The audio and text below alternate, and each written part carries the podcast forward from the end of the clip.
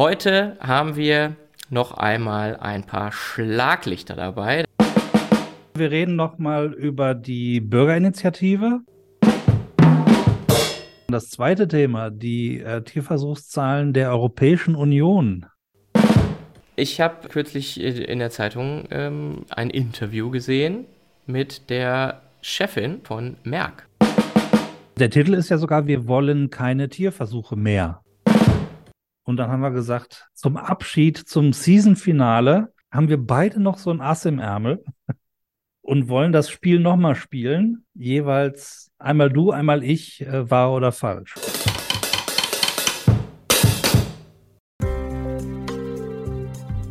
Fabeln, Fell und Fakten.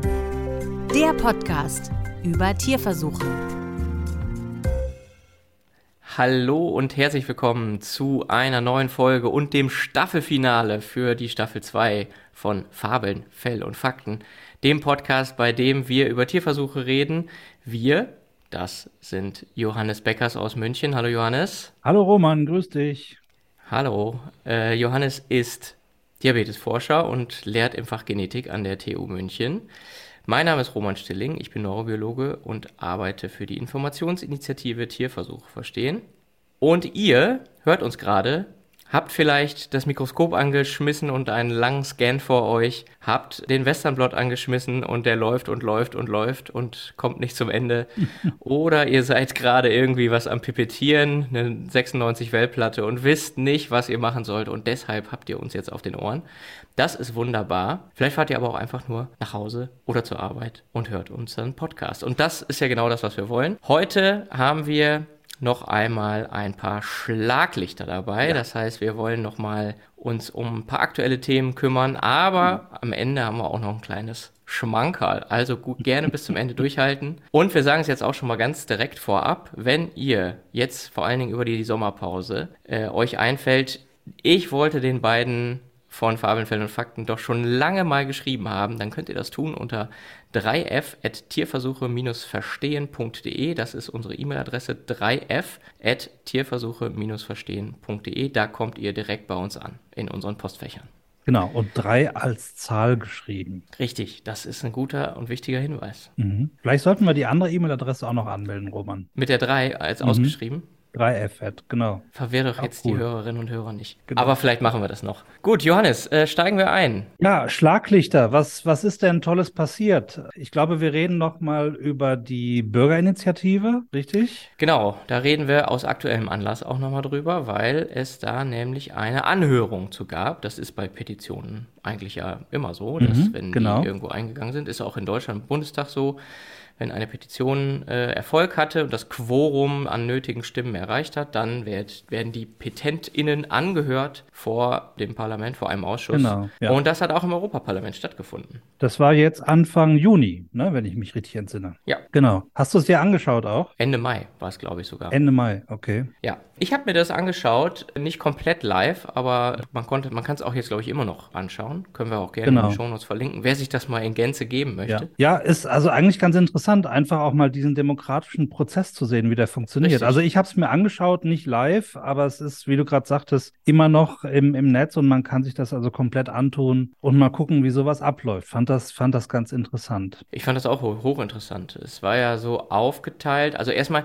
ist es ja so, dass die europäischen Bürgerinitiativen sich eigentlich ja an die Kommission richten. Das heißt, die Kommission mhm. muss eine Antwort darauf finden. Mhm. Und die Kommission ist ja sowas wie die europäische Regierung. Und dann haben wir ja noch das Europäische Parlament. Das ist ja sowas wie der Gesetzgeber, also das Bundestag in Deutschland, das ist halt das Parlament, das mhm. EU-Parlament in Brüssel-Straßburg. Und die Parlament hat aber auch verschiedene Ausschüsse und die haben da dann zum Hearing, zur Anhörung geladen. Genau. Und das war in drei Teile aufgeteilt. Das fand ich auch nochmal äh, interessant. Ja, ja, das wollte ich jetzt, also das war für mich also auch ein Learning dass äh, diese Initiative sich also aufspaltet in, in drei spezifische Fragen. Ich glaube, vielleicht sollen wir da mal kurz drauf eingehen, was das ist. Ähm, also da geht es ja zum, also der erste Teil ist äh, Schutz und Stärkung des Verbots von Tierversuchen für Kosmetika. Mhm. Dann im zweiten Teil geht es um die Umgestaltung der EU-Chemikalienverordnung. Da hatten wir ja auch schon mal lange drüber gesprochen hier, auch im Zusammenhang mit den Kosmetika, mhm. dass es da so eine Verbindung gibt zwischen den beiden. Äh, kann ja. man gleich auch noch mal kurz erklären, was das genau ist. Und der dritte Punkt ist dann Modernisierung der Wissenschaft in der EU. Genauer gesagt Verpflichtung auf einen Legislativvorschlag, der einen Fahrplan zur schrittweisen Abschaffung aller Tierversuche in der EU vor Ende der laufenden Legislaturperiode enthält. Das habe ich jetzt abgelesen, mhm. Roman.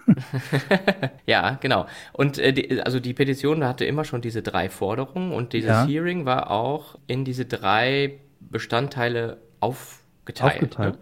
Jetzt habe ich eine Frage, so, Roman. Weißt du ja. das? Wird über diese drei Teile dann auch individuell abgestimmt? Naja, also abgestimmt wird ja in dem Sinne sowieso gar nicht, sondern die Kommission schreibt eine Antwort. Sie wird ja. sich sicherlich also ich nehme das mal so an, weil das ja jetzt alles so dreiteilig immer war. Auch dass die Anhörung, äh, die Petition schon selbst.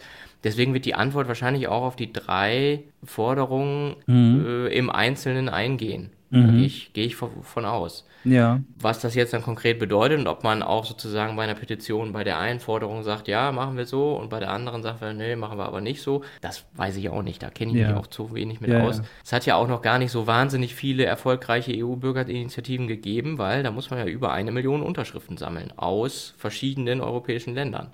Das heißt, jedes Land selber muss auch nochmal eine gewisse Schwelle überschritten haben und das, äh, da gibt es gar aber nicht so also, wahnsinnig viele. Über die Hürde sind die ja rüber, also die haben sie ja, genommen, mhm. äh, sind ja auch ordentlich finanziert worden äh, für, für diese Geschichte hier. Und dann, also ist ja der nächste Schritt, ist dann die Anhörung. Ne? Und jetzt hat, glaube ich, die Kommission eine gewisse Zeit, um eine Antwort zu verfassen, Genau, auf diese Ende, Bürgerinitiative, ne? Bis Ende Juli müssen die diese Antwort geschrieben ah, haben. Ah, okay, das ist ja äh, relativ zügig dann, ja. Ja, genau, also ab Annahme der äh, Petition sozusagen, wenn klar ist, okay, mhm. es sind über eine Million Unterschriften, das geht ja durch so einen Validierungsprozess, dann laufen sechs Monate und in der Zeit muss die EU-Kommission sich dazu äußern. Ja, genau. Also das war für mich auch so ein Learning, dass sich das also auf diese drei Themen quasi so aufspaltet jetzt. Mhm. Was denkst du denn inhaltlich, wie, wie das laufen könnte?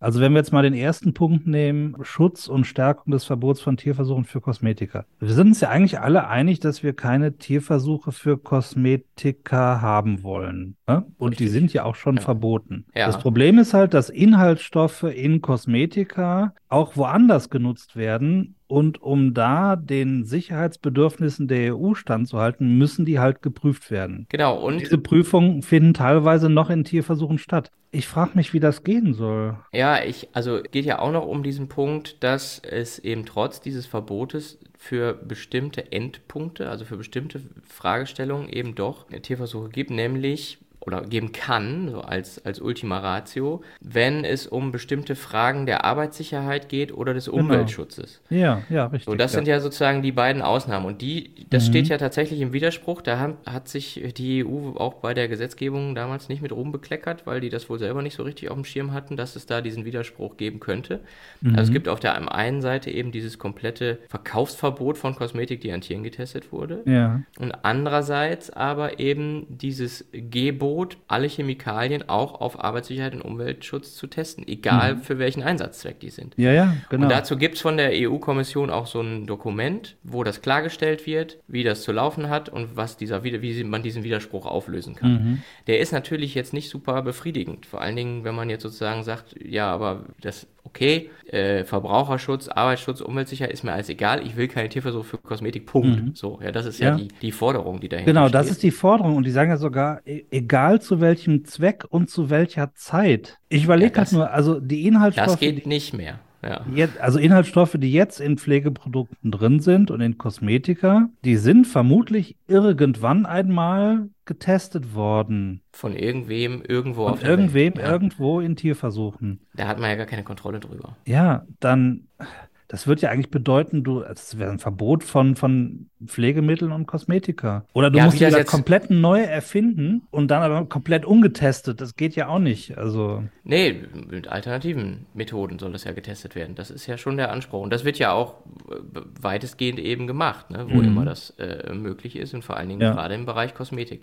Ja. Also das lässt sich, glaube ich, auch tatsächlich nur komplett so auflösen, wenn auch entsprechend der zweite Punkt, nämlich die Chemikalienverordnung, äh, auch entsprechend angepasst wird. Weil das ist Mhm. ja letztlich sozusagen das, worauf es hinausläuft, dass wenn man alle Chemikalien nicht mehr mit Tierversuchen testet, dann natürlich auch keine kosmetischen Inhaltsstoffe mehr. Also von daher ist das eigentlich sozusagen nur konsequent, dass man direkt ins, in diese zweite Forderung ja, ja, reinkommt. genau. Das sehe ich auch so. Also, das lässt sich gar nicht voneinander trennen. Also, wenn man das so konsequent denkt, Mhm. in, den, in Kosmetika und in Pflegemitteln, dann denke ich, kommt man um den Punkt 2 Umgestaltung der EU-Chemikalienverordnung gar nicht mehr drumherum. Weil es Richtig, sind halt einfach. Chemikalien. Ja, alles Ähm, ist Chemie. Alles ist Chemie, genau, genauso wie alles Physik ist, aber gut. Ähm, Ja, aber ich würde sagen, lass uns mal, oder ich würde vorschlagen, lass uns mal Ja. da nicht so im Detail reingehen, weil Okay. das haben wir ja alles schon mal besprochen, nämlich in der Folge, wo wir konkret über Kosmetik sprechen und an dieser Stelle vielleicht einfach darauf äh, verweisen. Genau, lass mich noch kurz sagen, ich habe es nämlich extra nachgeschaut vorher. Das war ja in der ersten Mhm. Saison die Episode 4 mit dem Ja. Titel Kein Leid für Luxus. Äh, da haben wir ausführlich über dieses Thema gesprochen.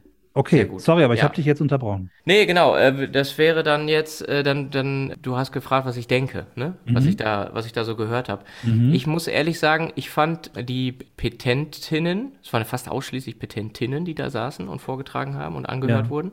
Ja. Die haben, äh, finde ich, eigentlich einen sehr professionellen Eindruck gemacht. Die waren alle gut vorbereitet und wussten, was sie da sagen wollten. Mit einer Ausnahme. Sie haben nämlich ganz am Anfang, auch als es um dieses Thema Kosmetik ging, einen Film gezeigt von Peter. Peter Ach auch ja, gut, dass du das ansprichst, ja.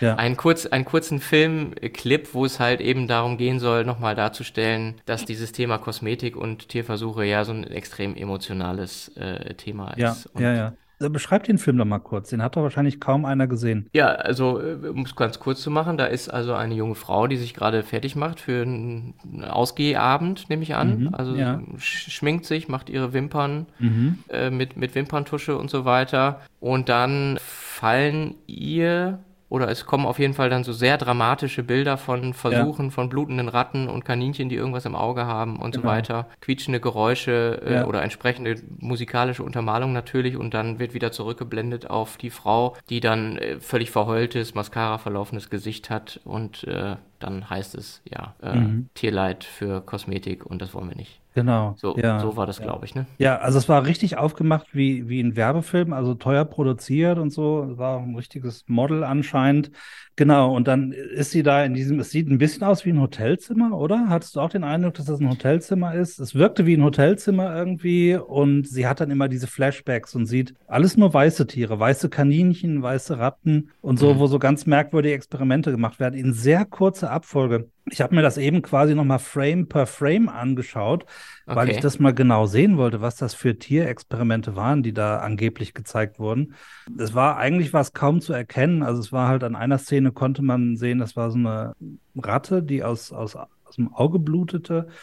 Und das andere war so ein Kaninchen, das irgendwas ins Auge geträufelt bekam. Und das fand ich interessant. Da war eine Parlamentarierin, die, ähm, die dabei war. Ne? Ich weiß nicht, ob du Mhm. dich an die Szene erinnerst. Ja. Die sagte irgendwie, sie sei keine Experte, was Tierversuche angeht und auch keine Wissenschaftlerin oder irgendwas, aber sie sei Journalistin Mhm. und sie hätte sich jetzt extra informiert, nachdem sie dieses Video gesehen hätte, Mhm. ob denn diese Art von Experimenten überhaupt in irgendeinem Zusammenhang stehen mit dem, was da gezeigt wurde. Und Nämlich konnte also dann versichern, dass diese Experimente, die da gezeigt wurden, überhaupt nichts mit dem Thema äh, Kosmetik zu tun haben. Und das fand ich sehr interessant. Die hat das sehr eindrücklich von sich gegeben da. Äh, fand, fand ich sehr gut. Ja, sie hat halt auch betont, dass man ja bereit sei, glaube ich, ne, zu einer Debatte und so Ja. und darüber diskutieren möchte, aber dass es halt extrem emotional aufgeladen war. Der Rest des, der Diskussion war ja extrem sachlich eigentlich und der Ja, Vorträge mit und ja.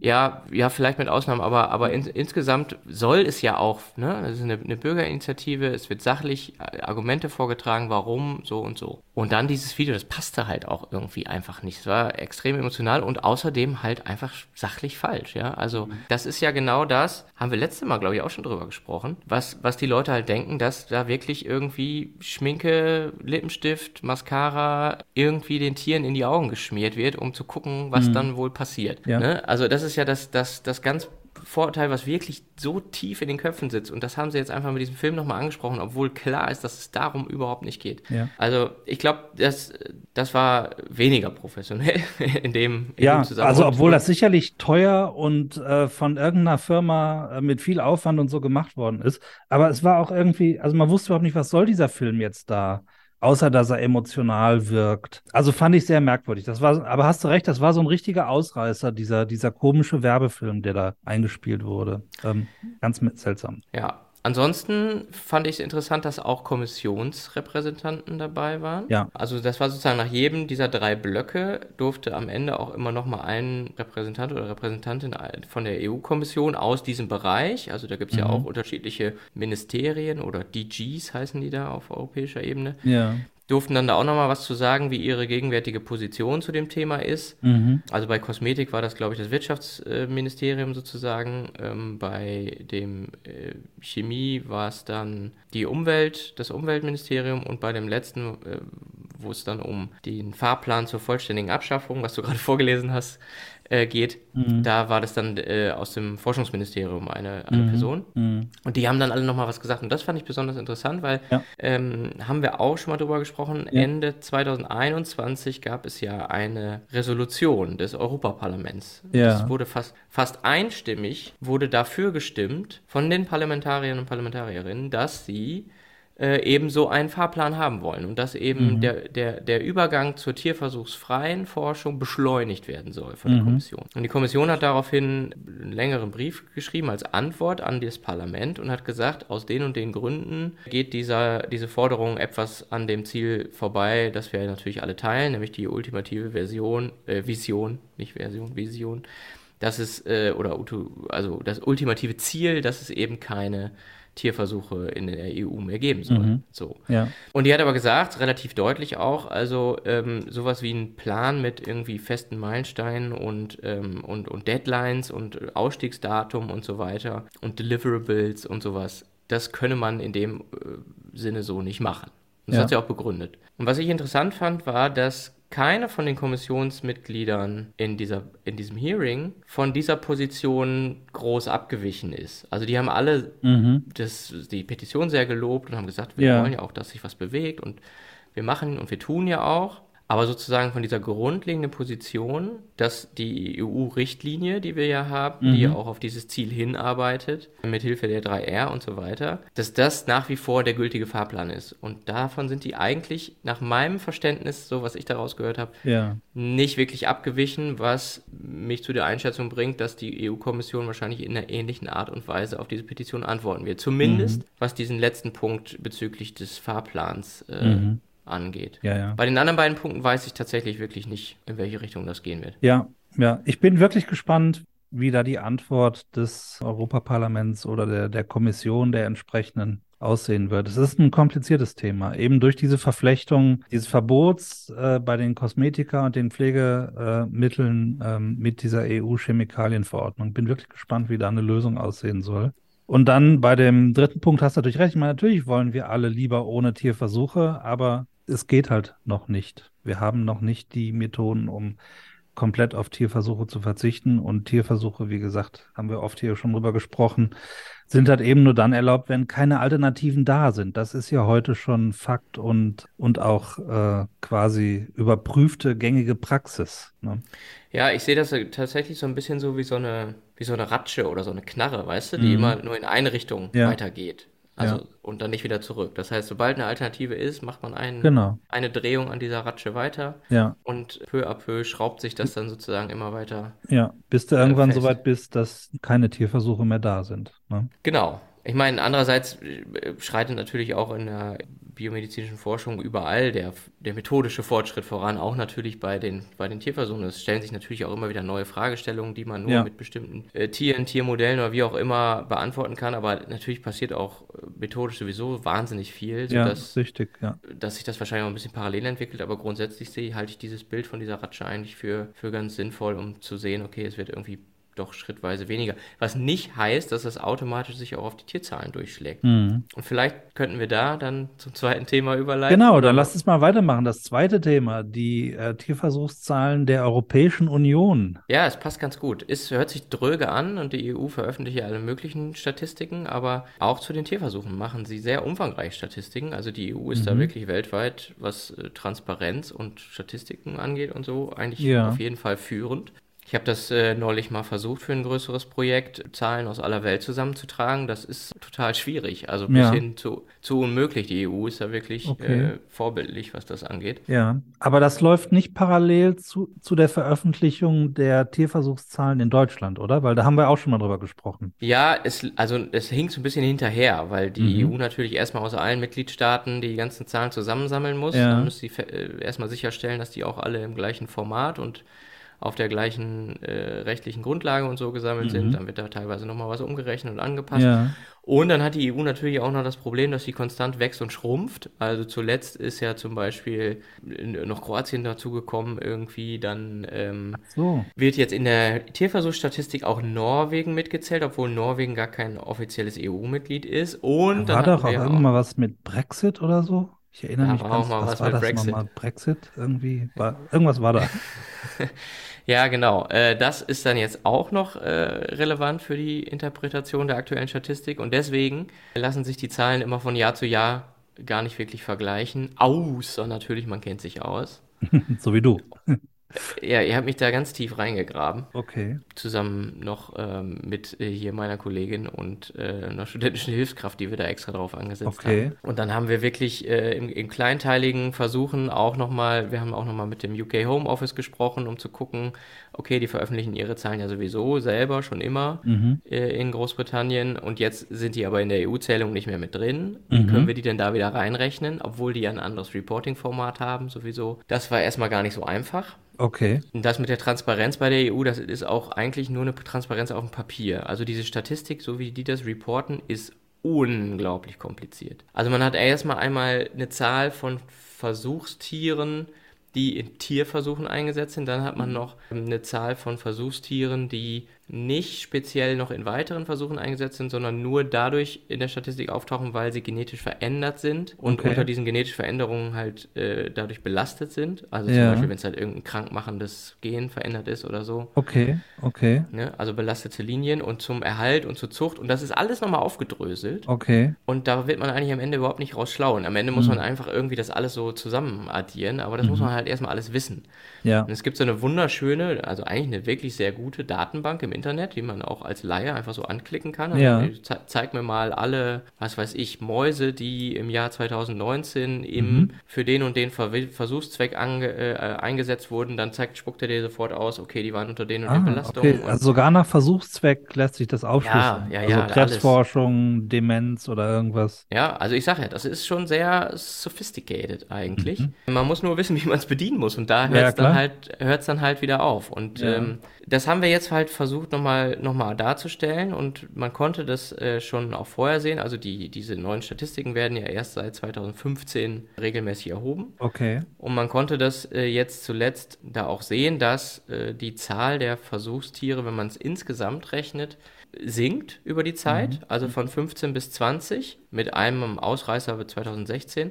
Wenn man die UK, also die, das Vereinigte Königreich, äh, noch dazu rechnet, also England, Wales, Schottland, Nordirland. Mhm. Dann äh, sieht man sogar über die ganze Zeit diesen Trend. Ne? Also von 2015 bis 2020 geht es kom kom komplett die ganze Zeit runter. Ja. Nor Norwegen kommt dann auch nochmal dazu ab 2018. Das haben ja. wir aber jetzt versucht, mal auf unserer Webseite wirklich alles grafisch so ein bisschen zu trennen. Ja. Und da kann man das sehr gut verfolgen. Und das sind, glaube ich, Sachen, diese Trends, das wird in der, in der europäischen Kommunikation gar nicht so dargestellt irgendwie, mhm. was mich ein bisschen wundert, weil eigentlich will man ja doch genau das sehen. Also wir wollen doch sehen, dass diese, der Plan, dass die EU-Richtlinie tatsächlich auch sozusagen dazu führt, dass die Zahlen schrittweise langsam runtergehen, wenn das auch, wie gesagt, mit bestimmten äh, Veränderungen, ja. Trends in der Forschung äh, sich auch ändert und die, was ich nochmal sagen will, ganz deutlich, die Zahl der Versuchstiere ist nicht unbedingt ein Readout dafür, wie gut dieses 3R-Prinzip funktioniert. Ne? Das kommt ja auch darauf an, was man dafür da rauskriegt und auch wie viel man da reinsteckt.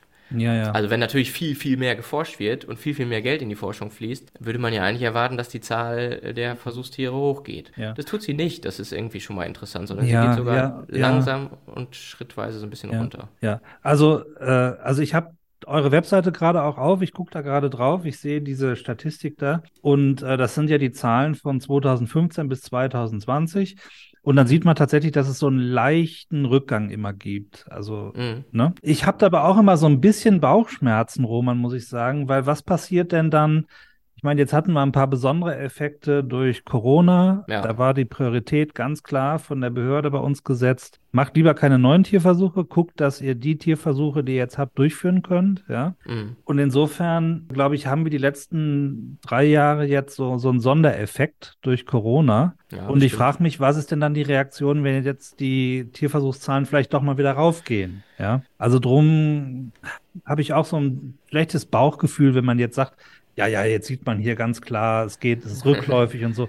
Ich meine, die biomedizinische Forschung wird halt auch sehr wichtig und äh, muss ja auch was leisten. Also insofern habe ich immer so ein bisschen so, so, so Bauchschmerzen, wenn man das so als, als Erfolg darstellt, diese Rückläufe. Ja, würde ich jetzt auch gar nicht so sagen. Ich würde jetzt einfach mhm. nur erstmal relativ nüchtern feststellen, wie es halt tatsächlich aussieht und das, ähm, ja.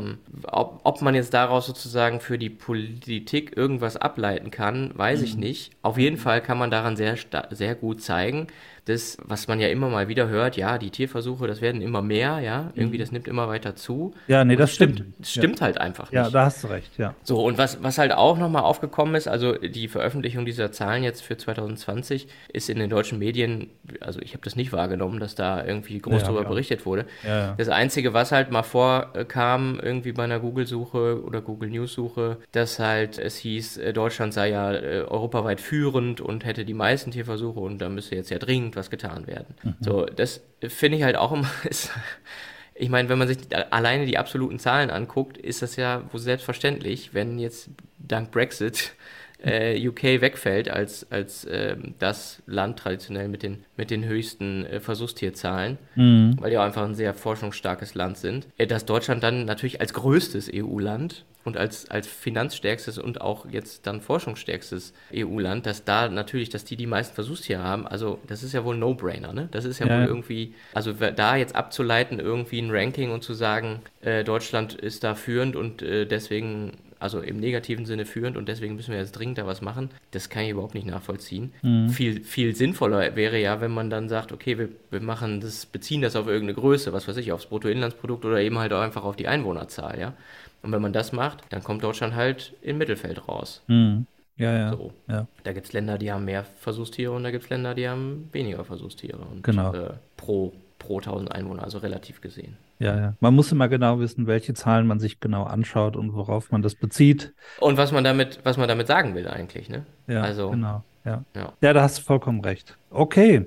Ich glaube, wir haben noch einen Punkt für die Schlaglichter, oder? Du hast so ein paar äh, Zeitungsmeldungen raus. Genau, es, ich habe kürzlich in der Zeitung ähm, ein Interview gesehen mit der Chefin, also der obersten Chefin von Merck. Merck ist ja eine große Pharma, Pharmakonzern aus ja. Darmstadt, glaube ich, ne, sitzen die. Und da ging es auch um Tierversuche. Und die hat äh, relativ ja, kühn da angekündigt, dass Merck ihre, seine Tierversuchszahlen doch relativ drastisch zurückfahren möchte. Das ist ja jetzt erstmal so nichts Neues. Ne? Also, dass man ja, ja, also der Titel ist ja will. sogar, wir wollen keine Tierversuche mehr. Das klingt ja noch drastischer als das, was du gerade gesagt hast. Ne? Ja, aber letztendlich ist es ja genau doch die Devise, da haben wir ja gerade auch schon gesagt. Also wir wollen keine Tierversuche mehr. Die Frage ja. ist, wann und wie kommen wir da hin? Mhm. und genau. da finde ich das Interview relativ interessant. Ich meine, so ja. richtig Antworten gibt sie da auch nicht drauf, aber es ist relativ ambitioniert, oder? Was war dein Eindruck? Ja, also ich fand es auch interessant zu lesen. Also sie hat wohl auch schon einige Erfolge erzielt. Also sie sagen, also irgendwie die letzten 15 Jahre sind sie, sind die halt auch rückläufig, was, was Tierversuche angeht, irgendwie ja. um 17 Prozent reduziert. Und langfristig möchten sie halt auch gerne äh, aus den Tierversuchen aussteigen, sagt aber auch gleichzeitig, dass eben zu einem großen Teil äh, Alternativmethoden einfach noch fehlen. Ähm, mhm. Ähm, also ist im Prinzip ja so, wie wir die Situation jetzt auch sehen. Nur dann so groß zu verkünden, also wir wollen aussteigen, ähm, ohne wirklich das Konzept zu haben, wie soll es denn dann funktionieren, ist halt auch schwierig. Und die, die Dame, also wie heißt sie, Belen Garrido heißt sie, glaube ich, spreche das sicherlich mhm. falsch aus. Sie möge es mir verzeihen, also es steht ja auch drin, die ist 62. Mhm. Die Frage ist halt, inwieweit ist sie dann auch noch für, verantwortlich für das Ergebnis? Also wenn sie jetzt knallhart festsetzen würde, wir wollen in fünf Jahren keine Tierversuche mehr machen, dann ist sie ja eigentlich schon gar nicht mehr verantwortlich. Das ist immer so eine Schwierigkeit, äh, was ich auch in der Politik immer schwierig finde, wenn da Entscheidungen getroffen werden, die weit über die Verantwortlichkeit der eigentlichen Politiker hinausgeht. Ja. Äh, also zeitlich gesehen jetzt, äh, frage ich mich, ja. ja, kann man schön alles jetzt beschließen, aber Ihr seid da nicht mehr verantwortlich, wenn es dann plötzlich 2035 ist ja. und äh, alles sich ändern soll. Also ähm, gut. Also der Gedanke ging mir auch noch durch den Kopf, als ich das so, so gelesen habe hier. Ja, also ähm, man muss das vielleicht ein bisschen in einen größeren äh, Kontext äh, einbetten. Also einmal den Kontext und den beschreiben wir ja in unserem aktuellen Kompass-Tierversuche auch ganz gut dass es in dem Bereich schon seit Jahren wirklich dramatisch, muss man fast so sagen, dramatische rückläufige Zahlen gibt, gerade mhm. im Bereich Pharma und Medizin und, und Impfstofftestung. Ja, da geht es halt oft um Qualitätssicherheit, Chargenprüfung und sowas, ne? Standardisierte genau, Tests. Genau, das sind genau diese regulatorischen Anforderungen, also man kann auch sagen gesetzlich vorgeschriebene Tests, wenn halt eine Marktzulassung da äh, sein soll oder wie auch mhm. immer dann äh, gibt es eben bestimmte Tests, die durchlaufen werden müssen. So, und das hat, hat doch äh, relativ stark abgenommen kann man natürlich die Frage stellen, liegt das daran, dass das alles irgendwo jetzt ins Ausland abgewandert ist und man das nicht sieht? Äh, oder das halt nur an den deutschen Statistiken sieht. Jetzt sieht man eine EU-Statistik, okay, da ist es also auch jetzt nicht irgendwo direkt ins Nachbarland abgewandert. Wenn, dann muss es irgendwo, keine Ahnung, USA, China, keine Ahnung, irgendwohin mhm. abgewandert sein. Das würde man dann nicht direkt sehen, weil die anderen Länder eben halt keine guten Statistiken liefern, wenn überhaupt. Aber wenn man sich so umhört, dann ähm, scheint es wohl auch tatsächlich in vielen Fällen darauf zurückzuführen zu sein, dass eben Alternativen für bestimmte Tests, wo viele Tiere eingesetzt wurden, äh, dazu dienen, eben die Tierzahlen zu reduzieren. So, ja, das was scheint, ja wunderbar ist. Ja. Genau, scheint auch zu klappen. Und in einem, in einem größeren Kontext andererseits muss man es auch sehen, andere Firmen haben sowas auch schon angekündigt. Allerdings etwas etwas leiser vielleicht. Ja, ja. Du meinst jetzt also, äh, dieses Sanofi-Schriftstück, äh, oder? Genau, es gibt von Sanofi so ein Paper, da steht drin, die wollen bis 2030 ihre Tierzahlen nochmal halbieren mhm. und haben das in den letzten Jahren auch äh, schon irgendwie geschafft, schon mal eine, eine Halbierung hinzukriegen. Ja. Also da geht es auch äh, ständig runter. Jetzt muss man natürlich auch gucken, wie machen die das? Machen die das dadurch, dass sie halt einfach nur die Tierversuche nicht mehr in-house machen? Nein, sagen sie jetzt, weil wir mhm. zählen auch die Tiere mit von den Vertragsforschungslaboren, Auftragsforschungslaboren, die wir äh, beauftragen mit, mit solchen Versuchen. Aber was sie natürlich nicht mitzählen können, ist, wenn sie Sachen lizenzieren, zum Beispiel. Mhm. Ne? Das mhm. wird in, in, in, dem Interview mit der äh, CEO von Merck auch angesprochen dass sie mehr Produkte einlizenzieren wollen. Das heißt, die mhm. entwickelten jemand anders, bringt sie zur Marktreife und dann kauft die große Pharmafirma dieses ja. Produkt und vermarktet es dann. Ja, ja. Also so gesehen kann ich mich als, als, was weiß ich, als Firma, die überhaupt gar nichts mit Tierversuchen zu tun hat, auch hinstellen und sagen, wir machen übrigens gar keine Tierversuche, war auch gar nicht nötig. Mhm. weil wir nur Sachen vermarkten von anderen. Ja, das kann es ja auch nicht sein. Das ist ja das auch nicht ehrlich und transparent dann irgendwie, finde ich. Ne? Ja, letztendlich ist es halt im Moment nach wie vor noch so, dass bei den allen Medikamenten, die am Markt sind, in irgendeiner Form Tierversuche gemacht wurden, ja, um ja, ja. da eben die Menschen, die in den klinischen Studien sind, bestmöglich zu schützen. Aber äh, genau, das ist, ist, so ein, ist so ein Ding. Also das scheint gerade bei den großen Pharmafirmen ein Thema zu sein irgendwie, da auch äh, auf die Redaktionsbemühungen hinzuweisen nochmal. Ja. Finde ich auch erstmal total gut. Also, dass man das Natürlich. auch mal sieht. Also ja. wenn, wenn die Alternativmethoden da sind und ich bin sicher, es ist auch eine Effizienz- und, und Kostenfrage. Also wir haben schon öfter darüber gesprochen, Klar. dass Tierversuche ja. eigentlich so ziemlich das teuerste sind, was du machen kannst. Äh, ja. Insofern ist das natürlich auch äh, ein wirtschaftlicher Faktor, der da eine Rolle spielt, wenn ich äh, auf Alternativmethoden gehen kann. Absolut. Wir können mal kurz sagen, also das eine ist ein Interview aus der äh, FAZ, aus der Sonntagszeitung vom ah, wenn ich es jetzt richtig lese, 28. Mai aus dem Wirtschaftsteil, falls das nochmal jemand nachlesen will. Und das andere ist ja ein Report quasi, Ethics and Transparency, Sanofi, Animal Protection vom Juni 2022, äh, kann man sich auch frei im Internet runterladen wir, und anschauen. Wir verlinken wir auch alles verlinken. Ja, genau. Ja, und also dann nochmal zur Anmerkung, also dieses, äh, diese Bürgerinitiative Safe Cruelty Free Cosmetics äh, kommt ja auch aus der Industrie. Das ist Unilever und äh, The Body Shop, die das äh, Zum Genau, die größten haben jetzt Teil. mit, mit glaub, Pharma zwar nichts zu tun, Bitte? aber die haben mit Pharma jetzt zwar nichts zu tun, aber Ah, Unilever? Ja, nicht Pharma, aber also Chemiekonzern. Ne? ja, genau. Also äh, auch da äh, ist, also kommt das eben aus, aus der, aus der Industrie. Ja, genau. Ja, Ja. aber ich glaube, man muss das nochmal klar sagen, das sind, also da geht es um das, was klassisches Animal Testing ist, standardisierte Tierversuche zur Qualitätssicherung, zur Prüfung von Chargen. Das ist was ganz anderes als das, was wir in der Wissenschaft machen, wo wir immer nach neuen Dingen suchen, die wir eben noch nicht modellieren können. Ne? Hm. Das sollte man, glaube ich, gedanklich, diesen Unterschied muss man kennen, wenn, wenn man über dieses Thema spricht, glaube ich. Guter, guter Punkt. Okay, gut, dann verlinken wir die Sachen, würde ich sagen. Und dann haben wir für heute, was die Schlaglichter angeht, den Deckel drauf, Roman, oder? Ja, okay, machen wir mal den Deckel drauf. Deckel drauf. Aber wir haben ja Genau, noch ein kleines aber. Schmankerl versprochen ne? und ich freue mich riesig. Ich bin auch schon ganz, ganz gespannt. eine der Sachen, die uns am meisten Spaß gemacht hat in dieser Season, war die Erfindung des Wahr- oder Falschspiels im Zusammenhang mit Biologie. Ne, Roman, das war doch lustig, oder? Richtig, das fand ich, fand ich auch sehr gut und da gab es auch äh, viel Feedback zu. Und dann haben wir gesagt, zum Abschied, zum Season-Finale haben wir beide noch so ein Ass im Ärmel Mhm. und wollen das Spiel nochmal spielen. Jeweils einmal du, einmal ich, äh, wahr oder falsch, oder? Genau. Du hast dir äh, was ausgedacht, beziehungsweise dir ist was über den Weg gelaufen, was vielleicht auch wahr ist. Ja, ich fürchte fast, also du machst jetzt mal hier kein Google und so, ne? Aber ich, ich glaube fast, du weißt es eh schon. Aber Hier ich fand, fand so das vom Gedanken her so faszinierend, dass ich das einfach jetzt mal für mein wahr oder falsch benutze. Ich bin Ja. auf die Idee gekommen, als wir das Interview hatten mit der Lisa Buzinski. Du erinnerst dich Mhm. sicherlich. Ja, ähm, die- die hat uns ja so wunderbar, genau, sie hat uns so wunderbar von den Darmbakterien erzählt. Und das Neue bei ihr war ja, dass sie halt äh, sich quasi die Hülle von den Bakterien anschaut, die offenbar äh, unterschiedlich aussehen kann. Ja. Und unter anderem hat sie dann auch bemerkt, ja, äh, es sind nicht nur die ba Darmbakterien, sondern es gibt auch Darmhefen, äh, Ah. die genauso wichtig sind. Äh, Ja. Andere Eukaryoten noch, die so im Darm leben. Ja, Und dann hatte ich so überlegt, und dann ist mir was eingefallen, weil ich überlegt hatte, was gibt's denn sonst noch so für Tiere, die so auf dem Körper legen, Mhm. leben. Bist du besonders arachnophob, Roman? nein, Nicht. Du hast kein, nicht besonders. du hast Ich kein Problem mit. Kommt- Weil ich bin erzähle da- jetzt, bin ko kontextarachnophob. Wenn die in meinem Bett sind, dann durchaus sehe ich das anders. Aber draußen. Okay, da kommen wir der. Sache nämlich jetzt schon näher, dann wird's dich jetzt gruseln. Weil ich sage dir, dass die allermeisten Menschen Spinnentiere als quasi Symbionten haben, genauso wie wir Darmbakterien oder Darmhefen haben. Spinnentiere. Spinnentiere. Also jetzt keine Spinnen. Es gibt ja noch mehr Spinnentiere. Zecken zum Beispiel. Oder Skorpione. Oder sowas. Keine. Rückfragen. Rückfragen sind Als- nicht erlaubt.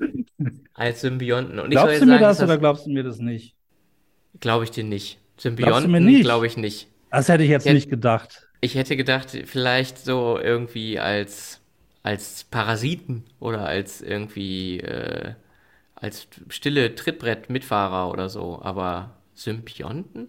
Wo, wo sollen die denn sein? Gut, also ob das wirklich Symbionten sind, da streitet man sich gerade noch drüber. Das ist genau das Thema, wie ich jetzt da auch nochmal drauf gestoßen bin. Ähm, mit den Symbionten sind Symbionten äh, oder verursachen sie Krankheiten oder sind es nur Parasiten, die bei uns mitlaufen? Also auf jeden Fall gibt es eine Spinnenart, die bei den meisten, bei den aller, allermeisten Menschen auf der Haut, lebt. What? Äh, und das ist Demodex folliculorum heißen die. Okay. Äh, oder auch auf Deutsch gesagt die Haarbalgmilbe.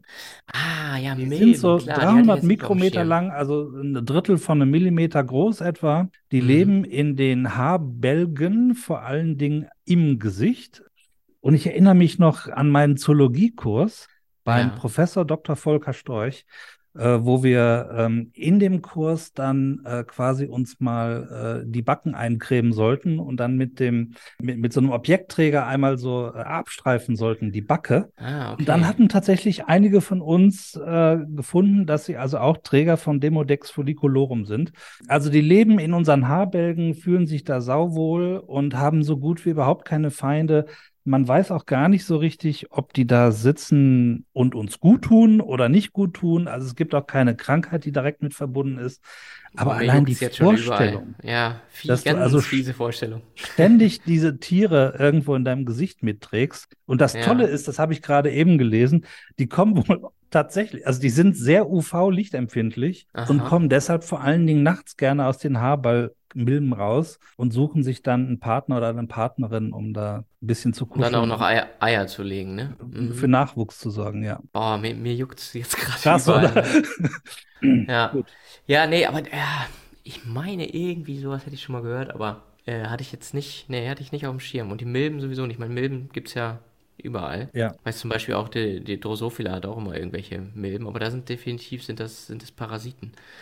Ja, interessant. Äh, ist vielleicht auch interessant, wenn, ob man, wenn man mal vergleicht, irgendwie wie gut das Immunsystem trainiert ist von Menschen, die solche Milben eben haben und solche, die das nicht haben und was es da vielleicht auch für genetische Faktoren gibt, dass man sie eben nicht hat oder dass man sie eben hat. Ja, also es gibt da gar keine klare Beziehung, ob die uns jetzt gut tun oder Ja. schlecht tun. Das ist gar nicht so klar. Ich glaube fast eher, die gehören zu uns wie, wie Darmbakterien und oder, oder Darmhefen oder sowas. Ja, könnt, könnte sein, ne? Zur Aber Fauna und groß- Flora äh, des Menschen gehören die große einfach. Tiere, also vergle vergleichsweise große Ja, klar, Tiere. ja. Ja, verrückt. Boah, dass Okay. mir das mal gelingt, dich reinzulegen. Das ist, ja, dran, bei, bei, bei, bei den Schmilben hattest du mich.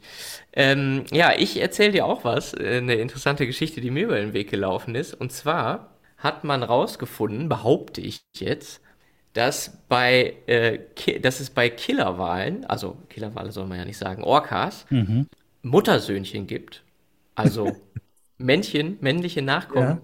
die ähm, bei den Müttern so lange leben und sich so umsorgen lassen, Mhm. dass die Mütter dadurch ihren Reproduktionserfolg verringern. Das Ach. heißt, eigentlich wären die viel effizienter und, und äh, besser dran, wenn sie Töchter bekämen. Ja. Weil die, um die muss man sich nicht so lange kümmern. Okay. Aber die, die Söhne lassen sich da halt aushalten. Okay. Und, äh, von ihr, bei ihren Müttern. Und das ist jetzt nicht nur irgendwie hier, äh, sind ja Säugetiere, also die werden dann ja auch gesäugt, aber irgendwann halt nicht mehr.